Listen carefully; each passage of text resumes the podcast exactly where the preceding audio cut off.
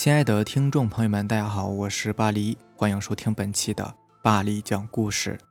咱们今天晚上要分享的第一篇故事呢，名字叫做《我的同桌不是人》，作者雪玲妹妹。临近高考，学校组织了一次模拟考试，并且要以这次考试的成绩来分配学生的座位。我们要把靠前的、中间的位置留给要学习的同学，那些不想学的。就在后面自生自灭吧，班主任如是说。成绩歧视，这是许多学校惯有的风格，我早已经是见怪不怪。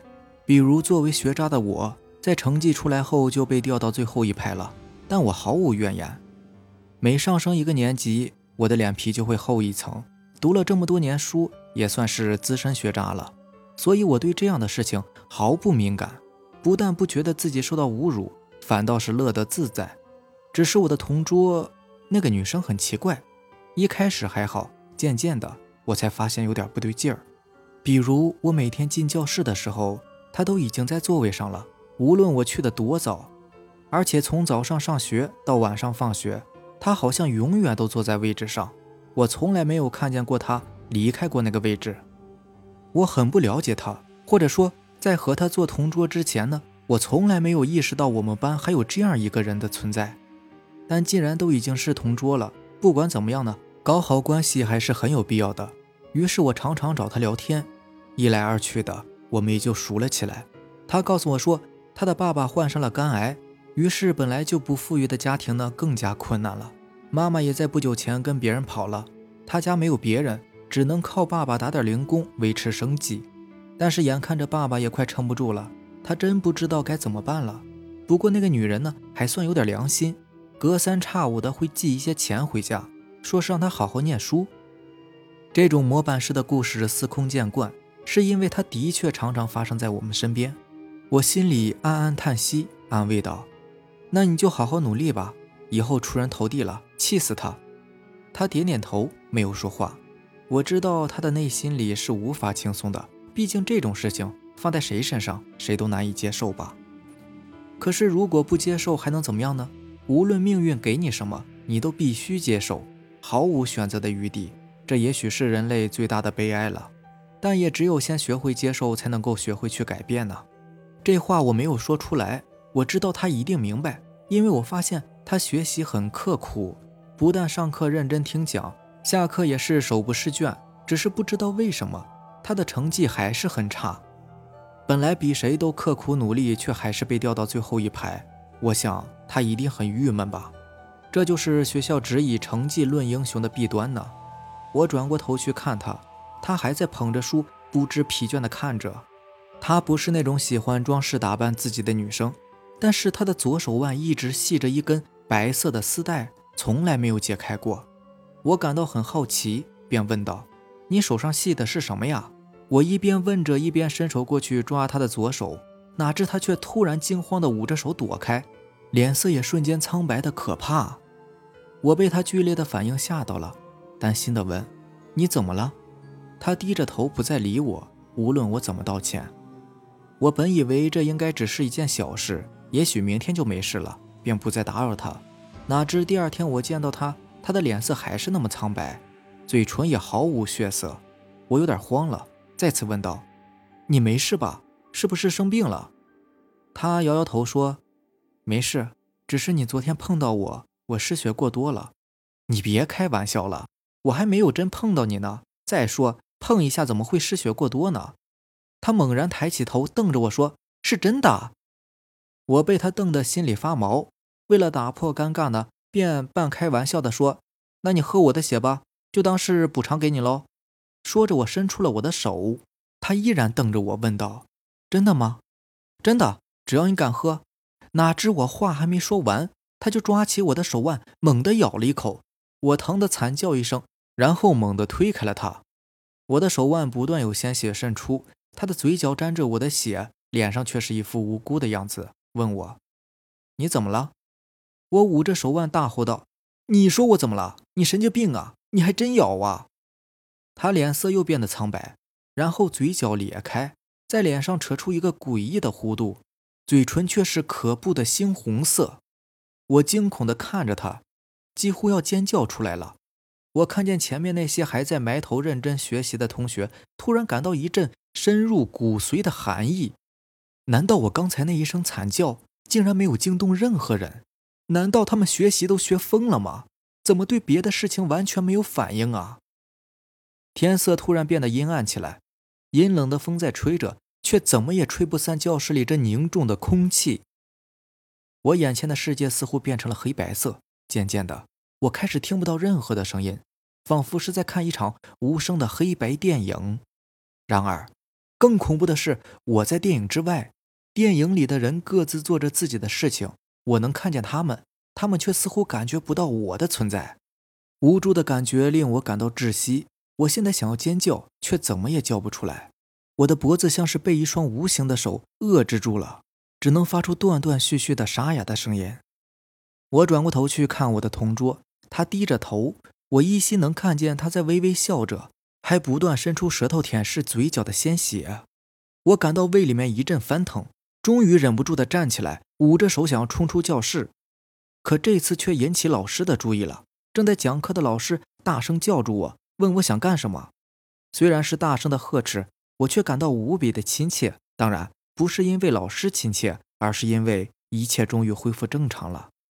我不想解释太多，于是赶紧说：“啊，没没事。”老师又打量我几眼，说：“没事就赶紧回到座位上去，不要耽误大家的时间。”我向我的座位望去，只见我的同桌正微笑着冲我招手呢。他的嘴唇依旧的猩红，招手的动作很慢很慢，显得无比的诡异。我感到毛骨悚然，可是我不知道该怎么办。就在这时，老师又是一声大吼：“还愣着干什么？自己插就算了，还想耽误时间，让大家跟着你一起插是吗？”再无所谓的学渣听了这话，心里面也只怕会有点不舒服吧。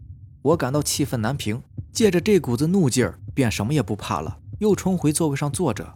但是刚一坐下，我马上就后悔了，因为我的同桌正在冲我笑呢。那种笑很诡异，不是微笑、讥笑、嘲笑、冷笑等所有人类能发出的笑容，所以用人类的语言也很难形容。我只感到毛骨悚然，像是一条冰冷的毒蛇钻进了我的脖子，我甚至连动都不敢动一下。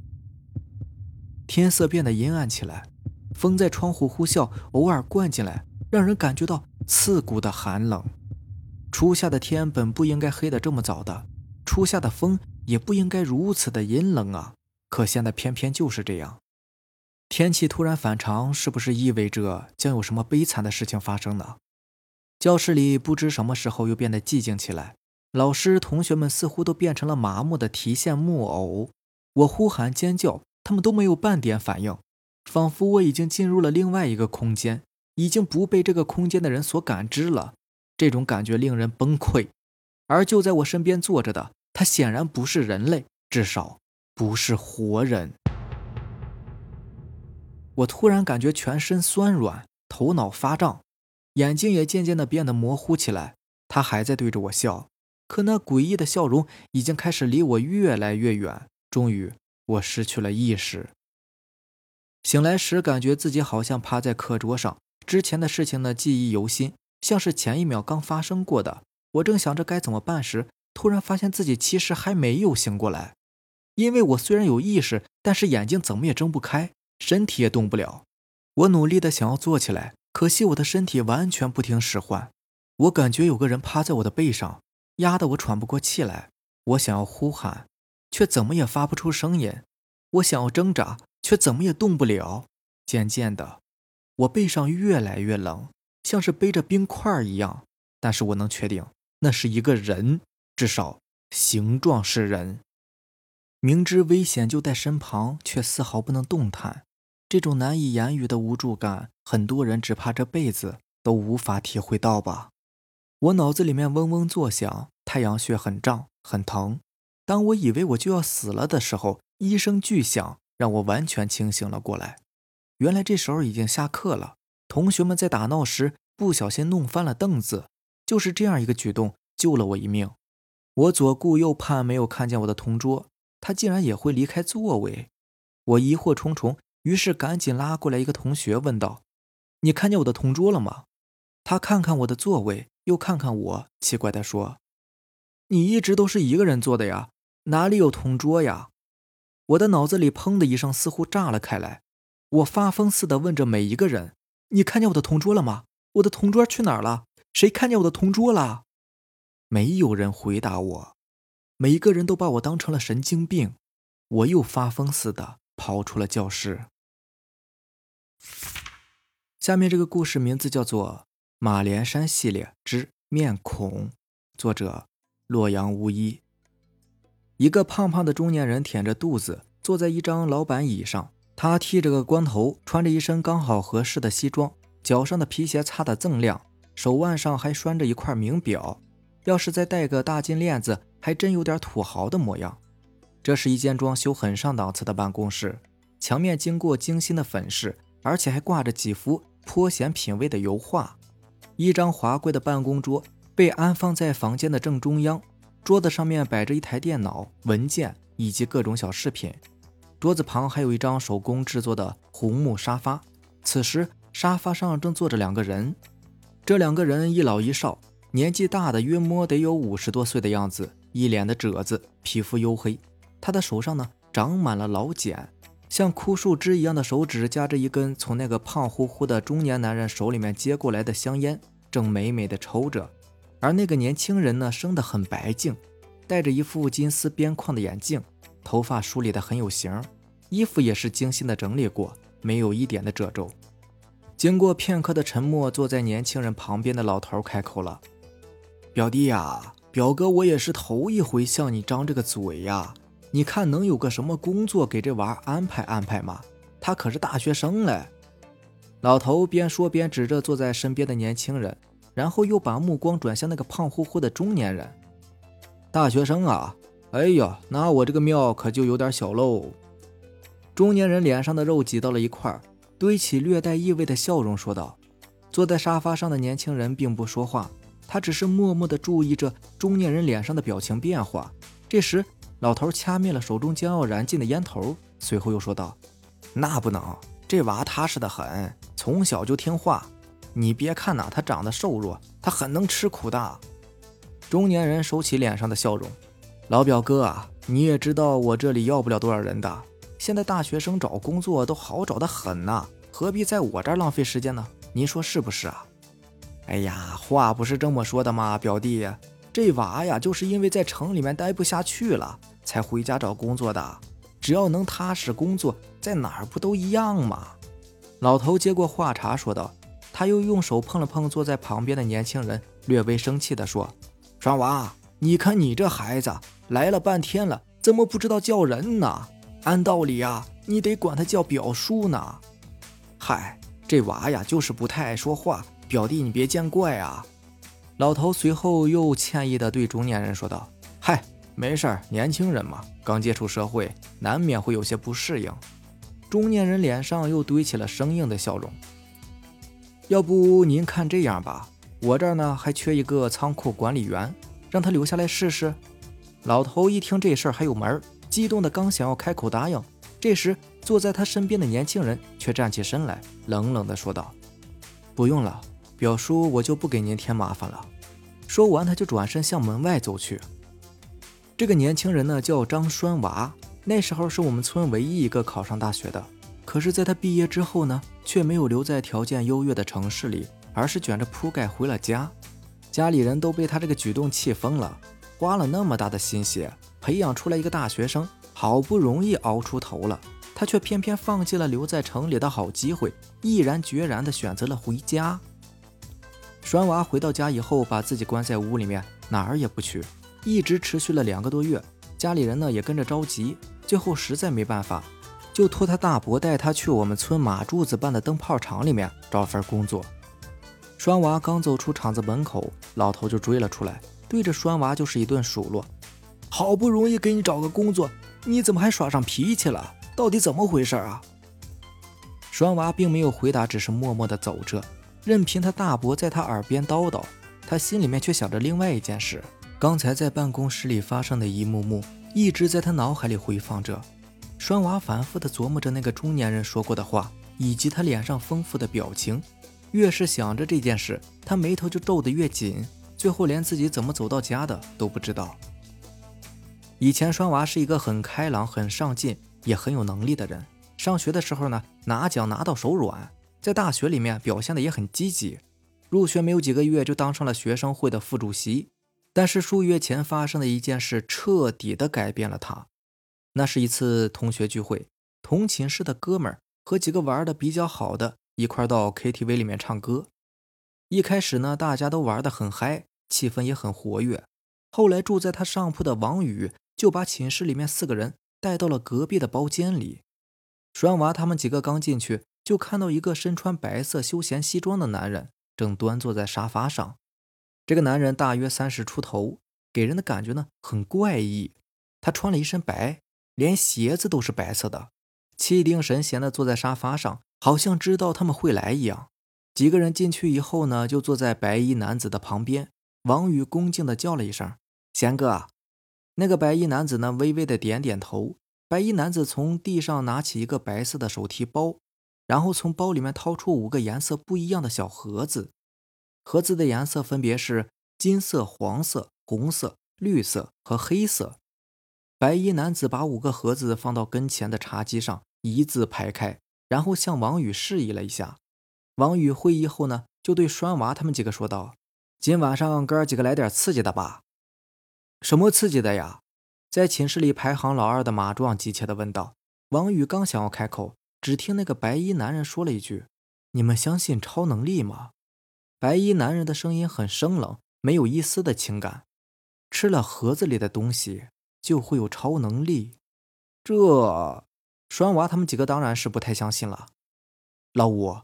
这里边装的不会是毒品吧？寝室里面的老大狐疑的问道：“瞎说，这可是好东西！我跟贤哥的关系，他怎么可能会害我呢？我求了好多次，贤哥才答应给我的。你们不吃啊？我吃。”王宇反驳道。说完呢，他打开了第一个金色的盒子，拿出了一颗金色的药丸，吞了下去，随即又灌了几口啤酒。这时候，老四也忍不住好奇，过来拿走一盒，吃了下去。其他人呢，也都将信将疑的跟着分别拿走一盒，最后只剩下黑色那一盒了。栓娃见其他人都吃了，自己也不好意思不吃，就把黑色那盒也吃了下去。几个人吃完以后呢，并没有什么特别的反应。这不会是假的吧？老大半开玩笑的说道。药效明天才能发挥出来。那个白衣男人又用那种冷冷的声音回道。其他人听他这么说呢，也都不敢再吱声了。啊，那既然这样，那我们也就不打扰您了，贤哥。白衣男人点了点头，随即几个人又回到原来包间里面嗨了起来，一直到深夜，他们才醉醺醺的回到宿舍。到了宿舍，栓娃躺在床上，倒头就睡着了。第二天一大早，栓娃被渴醒了，虽然身上的酒劲下去了，但是还是感觉有些头痛。他灌了一大杯的凉白开，然后看了一眼手机，上面显示已经是八点多了。而且手机上呢还有十几个未接电话，栓娃这才想起来每天都要陪女朋友去食堂吃早餐的。他点开一条未读的短信，上面写道：“你去哪儿了？人家都在食堂等你老半天了。”这条短信正是他女朋友文文发来的。栓娃赶紧穿好衣服，又洗了一把脸，然后急匆匆地出了门。栓娃一路小跑到了食堂，这时文文早已坐在他们经常坐的位置上等他了。文文看到栓娃过来了，就撅着小嘴向他抱怨道：“你怎么才来呀？人家都等你半天了。”栓娃刚想道歉，忽然他听到了一个很奇怪的声音，也不是听到，就是感觉那个声音是直接出现在他脑海里的。以前他可是从来没有迟到过的，今天是怎么回事啊？害我等这么久，真是气死人了！难道是幻觉？栓娃也没有多想，就随口说道。对不起啊，文文，昨天晚上哥几个聚会喝多了，所以今天早上起晚了。文文听他这样解释，道也没有再说什么。他从面前的盘子里面夹起一只水饺，朝着栓娃递了过去：“来，亲爱的，吃一个吧。”栓娃刚要张嘴，突然那种奇怪的声音又出现在他脑海里。这件事该怎么跟他说呢？都好几天了，让他帮我弄助学金的事儿，怎么还没有办下来呀？栓娃一下子愣住了。如果说第一次出现这种声音是幻觉的话，那这一次而且这个声音传递给他的信息似乎是似乎是文文心里的想法，怎么会这样呢？栓娃被这种状况惊呆了，干嘛这样看着人家？我脸上有什么东西吗？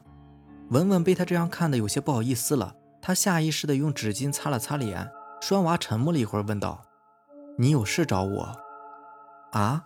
哦，也没什么了，就是上次跟你说的助学金的事。”听栓娃这么一问，文文有些惊讶，但他还是顺口说了出来。这是栓娃的脑海里读出来的信息时，难道被他看出来了？这个事我办不了。栓娃直截了当的说道：“你不是学生会的副主席吗？怎么会办不了呢？”文文有些气恼的回道。而栓娃此时脑海里接收的信息却是：“不想帮我，早点跟我说呀！早知道我就去找那个帅帅的学长了。”你爱我吗？栓娃突然又问道。“啊？干嘛突然问人家这个问题啊？”文文有些不知所措。虽然文文并没有正面回答这个问题，但是栓娃已经在脑海里得到了答案。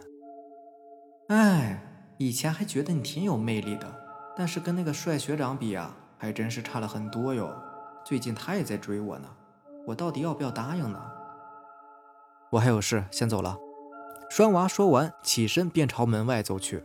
喂，问题还没有说清楚呢，你怎么就走了？文文又急忙说道。可是栓娃已经不再理会他了。接下来的日子里，栓娃发现了一个很大的问题，他和身边的人再也不能像以前那样交往了。无论他们跟他交流的时候，表情是多么的诚恳。话语是多么的真诚，栓娃都能看出他们的心口不一。不论他们表现的是多么的热情，内心还是有极大的不满和不情愿。他自己也渐渐变得沉默寡言起来。终于熬到毕业了，栓娃带着行李离开了那个折磨他那么长时间的校园。在随后的找工作过程中，也不是很顺利。那天他到一家公司里面参加面试，在他前面的呢是一个刚刚毕业的女生，长得很漂亮。也很清纯，他看见面试官一本正经地问着那个女孩各种问题，而实际上他又读出了那个面试官内心的那些肮脏龌龊的想法。他发现自己再也不愿意跟这些人待在一起了，于是最后干脆提着行李踏上了回家的火车。回到家以后，栓娃就把自己关在屋子里面，哪儿也不想去，也不愿意和别人交往，但是他又感到非常的痛苦。在一个雨夜，他敲响了连山叔家的门。连山叔把他让进屋里，他刚进屋便嚎啕大哭起来，把这段时间受的委屈都发泄出来。他把自己的事情都详细的跟连山叔说了。连山叔听完以后，让他解开上衣。连山叔在他的小腹上发现了一个红色的疙瘩。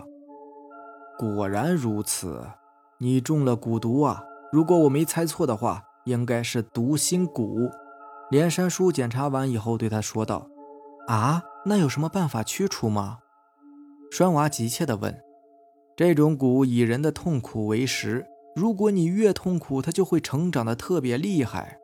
它越厉害，你的那种读心的能力也就越强，那样你就会变得更加痛苦。